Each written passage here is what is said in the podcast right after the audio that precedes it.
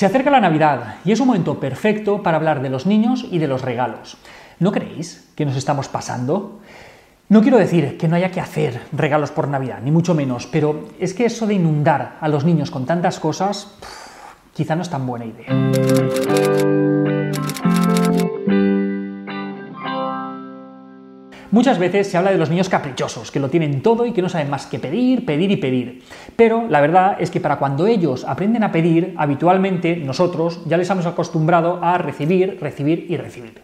Ya desde antes de nacer les llenamos la habitación de peluches, de juguetes, de, de cachivaches varios, la mayoría totalmente innecesarios. Además, ¿cómo van a entender el valor de las cosas si no paramos de regalarles cosas sin ningún motivo? El caso es que a veces a los padres nos falta el tiempo para llegar a todo.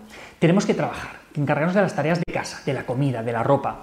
Y necesitamos darles cosas para que ellos se entretengan. Pero el problema está en que nos hemos acostumbrado tanto a esa forma de funcionar que a veces, incluso disponiendo de ese tiempo, seguimos dándoles cosas para que se entretengan solos, cuando podemos estar nosotros jugando con ellos. Nos acostumbramos y les acostumbramos a sustituir nuestra presencia por cosas. Y al final lo que tenemos es un exceso de cosas y un distanciamiento en las relaciones personales. De hecho, esto que pasa muchas veces con los padres, que como hemos dicho, estamos muy ocupados con un montón de obligaciones, también pasa con abuelos, con tíos, con otros familiares que en principio podrían tener el tiempo para jugar y para conectar con los niños, pero han olvidado cómo hacerlo. Y es que en nuestro contexto parece que todos nos hemos acostumbrado a sustituir la conexión con los niños por cosas. Le damos el regalo, le hacemos caso, mientras lo están desenvolviendo, lo desempaquetan, le hacemos la foto de rigor y rápido nos ponemos a otra cosa, seguimos con nuestras conversaciones de adultos o seguimos mirando el móvil, pasando del crío que está ahí solo jugando con eso que le hemos regalado, en vez de estar tirados en el suelo jugando con eso o simplemente con cualquiera de las muchas otras cosas que ya tiene en casa.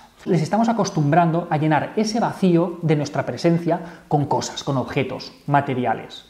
Pero es que luego llega su cumpleaños, llega el santo, llega la Navidad, llega lo que sea. Y es que, claro, por supuesto que el niño se merece un regalo, pero es que nunca es un regalo. Es el regalo de los padres, es el regalo de los abuelos, es el regalo de los tíos, es el regalo de los amigos. Es una montaña de regalos para niños que es que todavía no han aprendido ni siquiera a pedirlos. ¿Qué pasa con el juguete de la semana pasada? Si ahora tenemos otro nuevo, muchísimo más atractivo que el otro. ¿Cómo podemos disfrutar de 15 o 20 regalos a la vez si nos juntamos con todo esto, en cada cumpleaños o en cada Navidad? Al final no son objetos valiosos, sino simplemente trastos que están pendientes de ordenar. El que ha tenido de pequeño un coche o una pelota, seguro que lo recuerda, con cariño. Pero ahora las cosas han cambiado. Los niños no es que tengan una pelota, sino que les regalamos una bolsa con 100 pelotas de colores para que se monten su propio parque de bolas en casa. O no les compramos un coche, les regalamos el super mega trailer, garaje, mecánico, taller con espacio para otros 10 coches dentro. Y el problema es que el valor de cada coche y de cada pelota disminuye. Cada pelota y cada coche de los que regalamos ahora tienen muchísimo menos valor porque simplemente son una pelota o un coche más. En muchas ocasiones no les hemos dado ni siquiera la oportunidad de desear esos objetos. Se los hemos regalado antes de que apareciera en ellos la necesidad o el deseo de tenerlos, con lo que el valor de lo que les hemos regalado nuevamente desciende. Pero es que además las casas son pequeñas y rápido reina el caos. Pues es que no nos caben tantas cosas. Cuando los juguetes han invadido la casa, pero a la vez se nos hace difícil jugar porque tenemos mezcladas las piezas de construcción con los animalitos de la granja y con los juguetes de la playa, es que probablemente en casa haya demasiados juguetes. Y cuando a nosotros, como adultos, nos cuesta mantener un cierto orden con los juguetes, para los niños esto es casi imposible. Toca simplificar. Así que si queremos evitarnos ese estrés, tanto para ellos como para nosotros, Quizás es una buena idea hacer una selección y una limpieza de los juguetes que tenemos por casa y que ya no utilizan demasiado.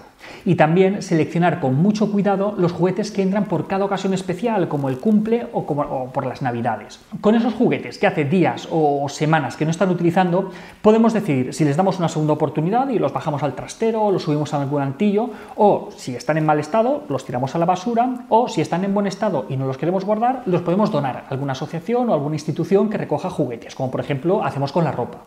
Y con respecto a lo que entra en casa por esas ocasiones especiales, tenemos que elegir unos pocos buenos juguetes. Si es que queremos regalarles juguetes, que también hay muchas otras cosas que les podemos regalar. Preferiblemente juguetes con los que nosotros estemos dispuestos a pasar tiempo con nuestros hijos, en vez de una montaña de juguetes de muy dudosa calidad que al final rápido se acaban convirtiendo en trastos que solo contribuyen que al caos en casa. Recordar, el mejor regalo para vuestros hijos es aquel que va acompañado de tiempo para disfrutar juntos. Y hasta aquí otra píldora de psicología. Espero que os haya gustado. Si es así, no os olvidéis de compartirlo, de darle al like y de suscribiros al canal de píldoras de psicología en YouTube.